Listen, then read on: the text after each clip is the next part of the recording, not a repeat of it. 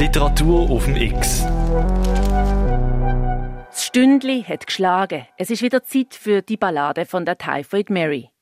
Das letzte Stündli hat auch für ein Typhusopfer geschlagen im letzten Kapitel. Welcher Mensch Mary jetzt wieder mit Typhus ansteckt und in der Tod begleitet, erfahrst im Kapitel 15 von der Vorleserin Julie Roth. Sie ist in der Poetry Slam Szene aktiv und hat schon Science-Fiction-Roman geschrieben.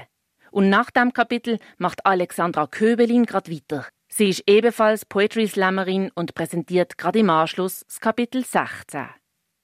Julie Roth, Kapitel 15 Am nächsten Morgen befand sich Mary auf dem Weg zum Gramercy Park.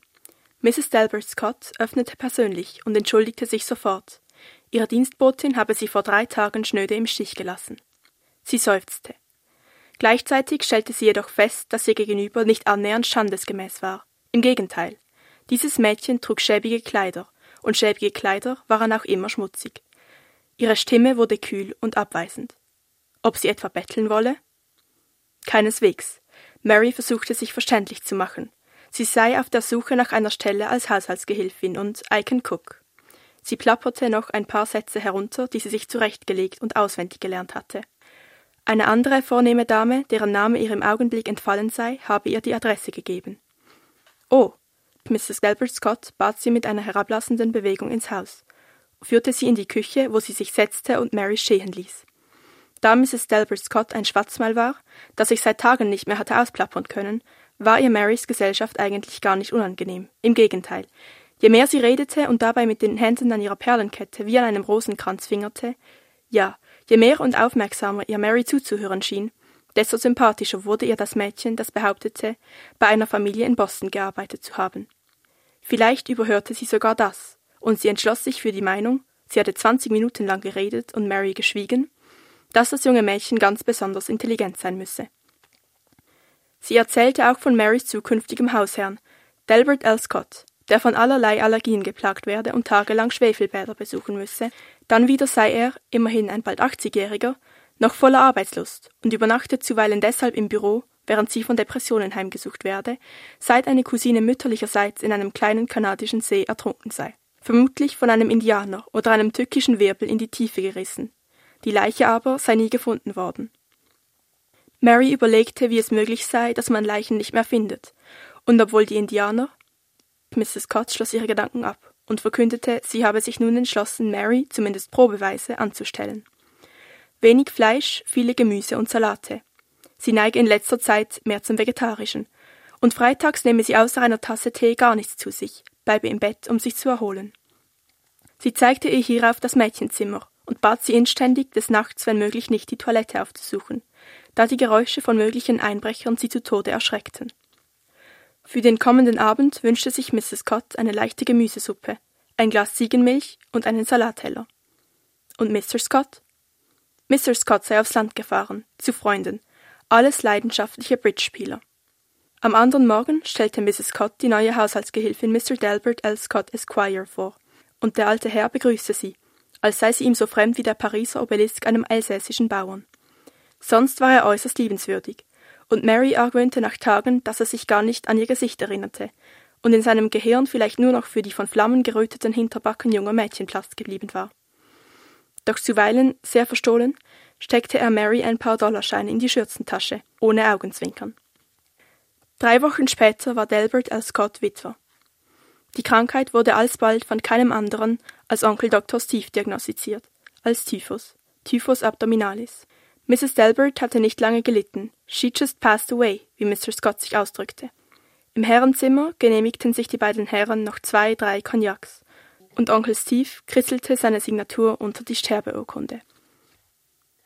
Ich gebe den Stab weiter an Alexandra Köbelin Kapitel 16 Zwei Tage nach dem Ableben von Mrs. Delbert Scott war das Haus schwarz von Personen und Persönlichkeiten.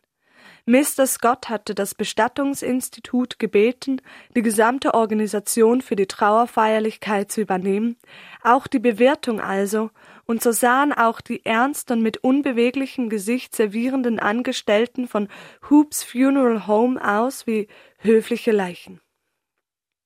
Mary verbarg sich in ihrem Zimmer, hielt die Tür spaltweit geöffnet, falls man sie doch benötigen sollte.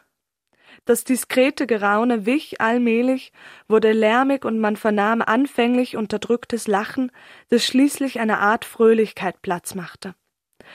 Mrs. Dalbert Scott, deren eigenen Vornamen bloß ihre allernächsten Freundinnen kannten, hatte eine ausdrückliche testamentarische Notiz hinterlassen, man möge, weil sie doch immer so traurig gewesen sei, schon vor der Beisetzung ihr Eintreffen bei den Füßen des Allmächtigen feiern.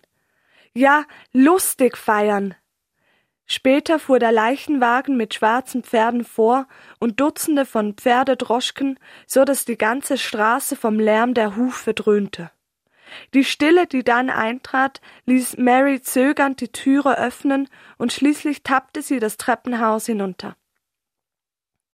Sie fand eine ihr bis dahin unbekannte Art von Verwüstung vor, eine vornehme Verwüstung leere, zum Teil umgekippte Gläser, Teller, auch zerbrochene mit angebissenen Sandwiches, zerknüllte und hingeworfene Damastservietten, angerauchte und dann zerdrückte Havanna-Zigarren, Puderklümpchen auf den Tischtüchern, eine aufgeschlagene Bibel mit Weinflecken, Damenhüte mit Trauerflor und ein zusammengerollter Männerschal, in dem eine Karte mit der Adresse einer Dame verborgen war. Spargelspitzen, die in den Teppich eingetreten waren, eine angebissene Birne, ja selbst die gerahmten Spiegel waren versaut, so als seien ein paar Damen während des raschen Schminkens unerwartet vom Selbsthass überfallen worden und hätten ihr Konterfei bespuckt. Während sie all das betrachtete, trat aus einer Ecke ein junger Mann hervor, Kinn und Mund vermummt und eine Pistole in der Hand. Mary stieß einen Schrei aus, und der vermeintliche Räuber hielt ihr den Mund so lange zu, bis sie fast erstickt bemerkte, dass der Einbrecher selber am ganzen Leibe zitterte. Sein Name war Chris Kramer.